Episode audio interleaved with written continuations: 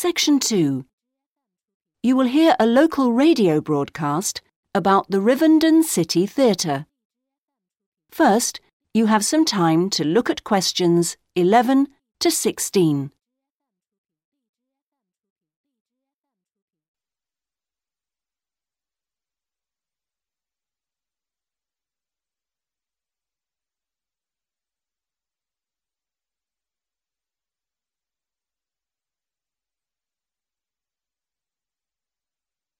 Now listen carefully and answer questions 11 to 16. And here on Radio Rivendon, we have Lynn Rawley, the Public Relations Officer of our own Rivendon City Theatre. Hello, Lynn. Hello.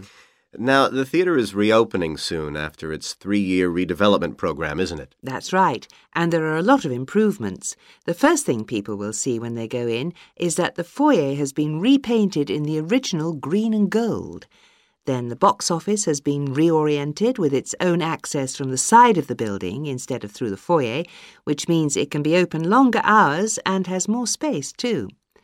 The shop that used to be in the foyer, which sold books and CDs, is the one part of the redevelopment which isn't yet complete. The plan is to find new premises for it near the theatre, and we've had difficulty finding somewhere suitable. We hope to reopen the shop in the next few months. Will audiences find any difference in the auditorium? Yes, we've increased the legroom between the rows. Mm. This means that there are now fewer seats, but we're sure audiences will be much happier. And we've installed air conditioning so it won't get so hot and stuffy. We already had a few seats which were suitable for wheelchair users, and now there are twice as many, which we hope will meet demand. Something else that will benefit audiences is the new lifts. The two we used to have were very small and slow. They've now gone, and we've got much more efficient ones. Anything for the performers? Yes, we've made a number of improvements backstage. The small dark dressing rooms we used to have have been converted into two large airy rooms, so they're much more comfortable now. And the state of the art electronic sound and lighting systems have been installed. Before you hear the rest of the talk, you have some time to look at questions 17 to 20.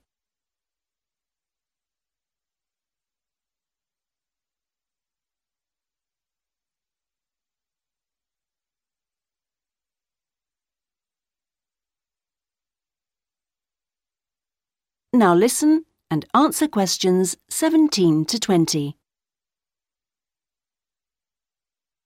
Okay, so what's the first play that audiences can see when the theatre reopens? We've got a very exciting production of Peter Shaffer's Royal Hunt of the Sun, which is currently touring the country. Mm-hmm. That starts on October the 13th and runs till the 19th.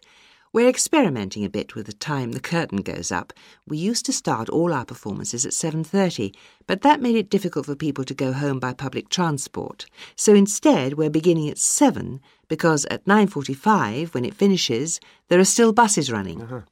Tickets are already selling fast. The Friday and Saturday performances sold out almost immediately, and in fact now there are only tickets for Monday and Thursday. How much are they? We've introduced a simpler price structure. Ticket prices used to range from £6 to £30, but now they're all £18. They're available from the box office, in person, by phone, fax, or post, or online. Okay, Lynn. Now, if you'd like to give the contact details for the theatre so that our listeners. Can. That is the end of section 2. You now have half a minute to check your answers.